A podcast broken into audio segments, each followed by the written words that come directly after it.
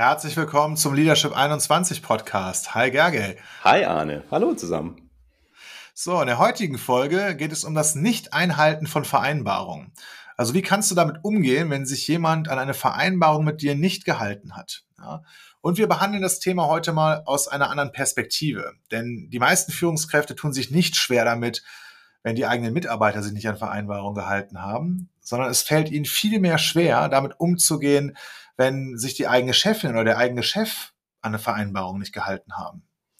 So, und wie ist es bei dir? Also, hattest du mal die Situation, dass dein Chef oder deine Chefin sich nicht an eine Vereinbarung gehalten hat?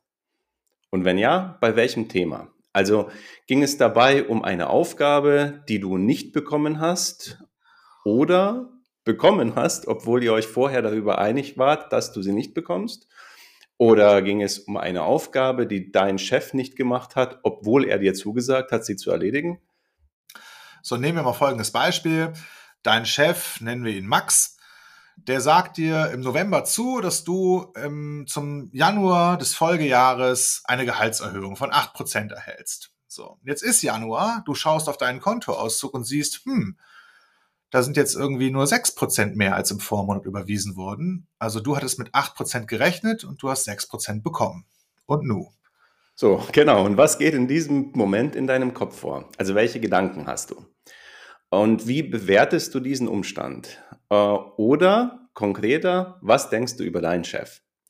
Denn das, wie du über ihn denkst, ebnet dir entweder den Weg, um diesen Umstand zeitnah direkt auf Augenhöhe zu klären, oder das, was du über ihn denkst, verunmöglicht dir, dieses Thema mit Max klar und respektvoll zu lösen. Und äh, respektvoll heißt sowas wie auf Augenhöhe. Also zu, zu, dem, was es heißt, etwas auf Augenhöhe zu lösen. Dazu haben wir ähm, einen Podcast gemacht. Das ist der letzte Podcast, Nummer 67, und da haben wir den Punkt untersucht. So, wenn du nämlich jetzt denkst, mein Chef ist dominant und ich bin ihm egal, also so ein Chef der alten Schule, ja, der hätte ja in dieser New Work Arbeitswelt gar nichts mehr verloren. Ja. Dann hast du deine Meinung mal wieder bestätigt bekommen. Also er hat sich natürlich wieder so ignorant, dominant verhalten. So, und was, was wirkt da eigentlich, wenn, wenn wir über Menschen, also das, was wir über Menschen denken, das ziehen wir wie ein Magnet an. Und das passiert hier gerade, oder das ist in dem Moment gerade passiert. So, und zusätzlich passiert noch etwas. Und zwar das, was du über ihn denkst.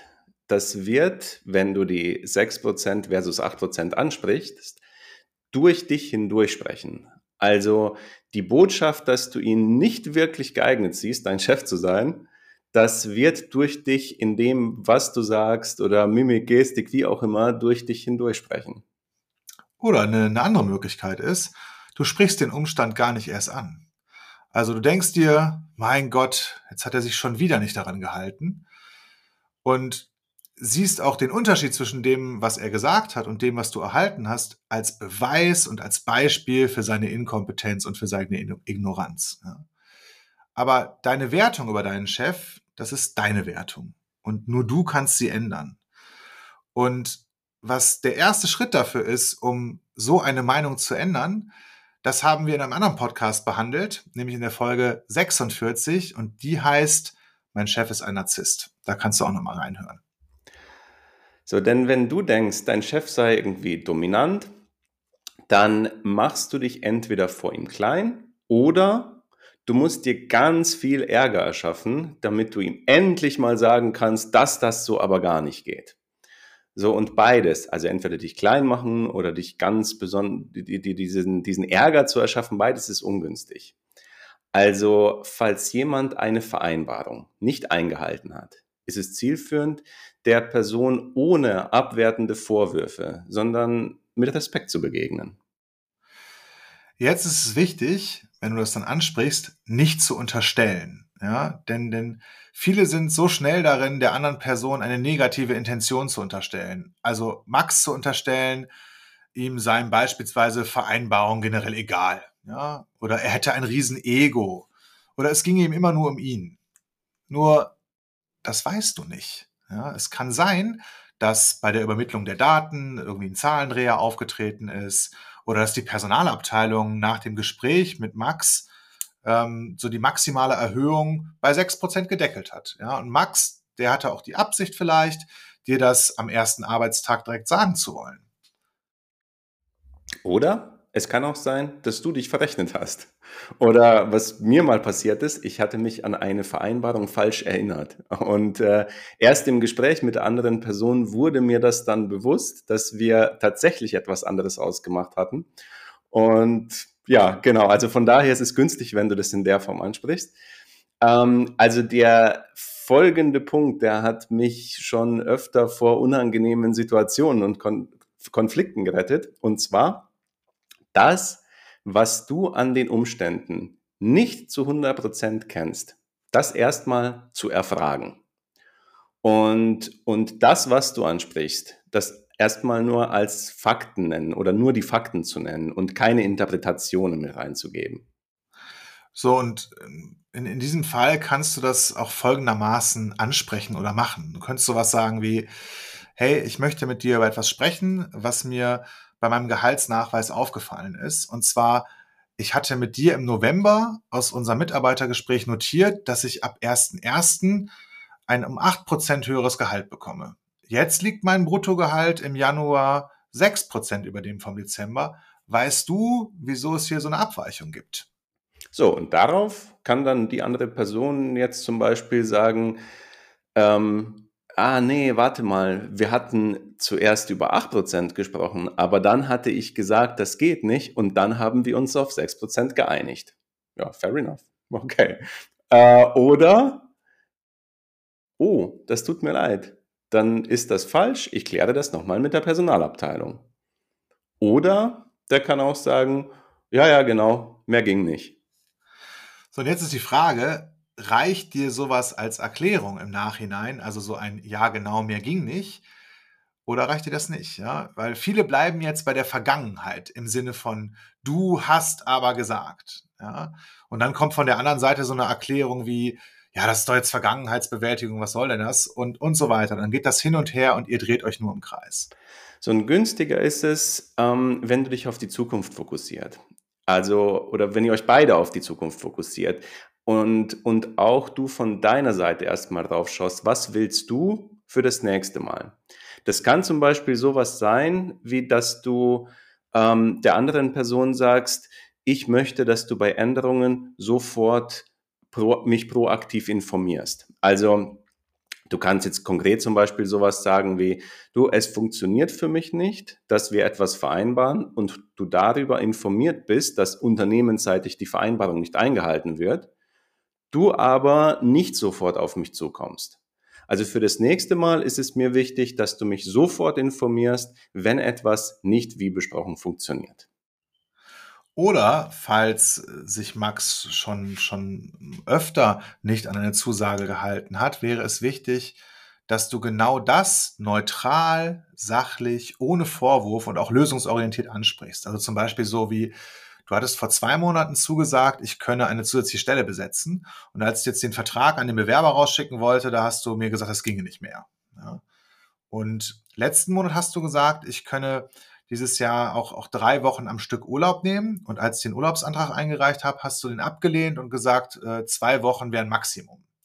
So, und jetzt war die Gehaltsanpassung nicht in dem Umfang wie besprochen. Mir ist wirklich eine vertrauensvolle Zusammenarbeit mit dir wichtig, bei der du dich sowohl auf meine Zusagen als auch ich mich auf deine Zusagen verlassen kann. Und wie kriegen wir das gemeinsam hin? Genau, und dann nennt ihr beide das, was ihr euch erwartet. Und äh, dann geht es darum, gemeinsam eine neue Vereinbarung für die Zukunft zu treffen. Denn ähm, so eine Vereinbarung, also Vereinbarungen sind, sind immer eine Moment, so eine, ja, so, letztendlich sowas wie eine Momentaufnahme. Und es ist günstig, wenn du dich an deine Vereinbarungen hältst. Es kann aber auch sein, dass sich etwas an den Rahmenbedingungen ändert. Und dann wäre es günstig, die andere Person auch darüber zu informieren und dann eine neue Vereinbarung zu treffen. So und auch genauso von der anderen Seite. Einige Menschen nehmen sich halt das Recht raus, anderen Menschen oder andere Menschen, die eine Vereinbarung nicht eingehalten haben, sofort moralisch abzuwerten. Ja? Und jegliche moralische Abwertung führt zu Distanz. Also und, und zu noch mehr Konflikten. Ähm, da, dazu, was, ja, was, was ihr beide, also das führt eigentlich dazu, dass ihr beide immer weniger bereit seid, eine gemeinsame Lösung zu finden. Ja, sondern irgendwann resignieren dann beide Parteien. Und anstatt so zu kommunizieren, dich so zu verhalten, kannst du auch in einer Intention für eine positive, produktive Zusammenarbeit einfach dranbleiben und anerkennen, wenn etwas ja für dich gut funktioniert hat und es anzusprechen, wenn etwas für dich nicht gut funktioniert hat, mit der Intention, eine gemeinsame Lösung für die Zukunft zu finden. So, und jetzt zum Abschluss. Also gibt es auch Situationen, dass beide Partner über essentielle Rahmenbedingungen keine Lösung finden.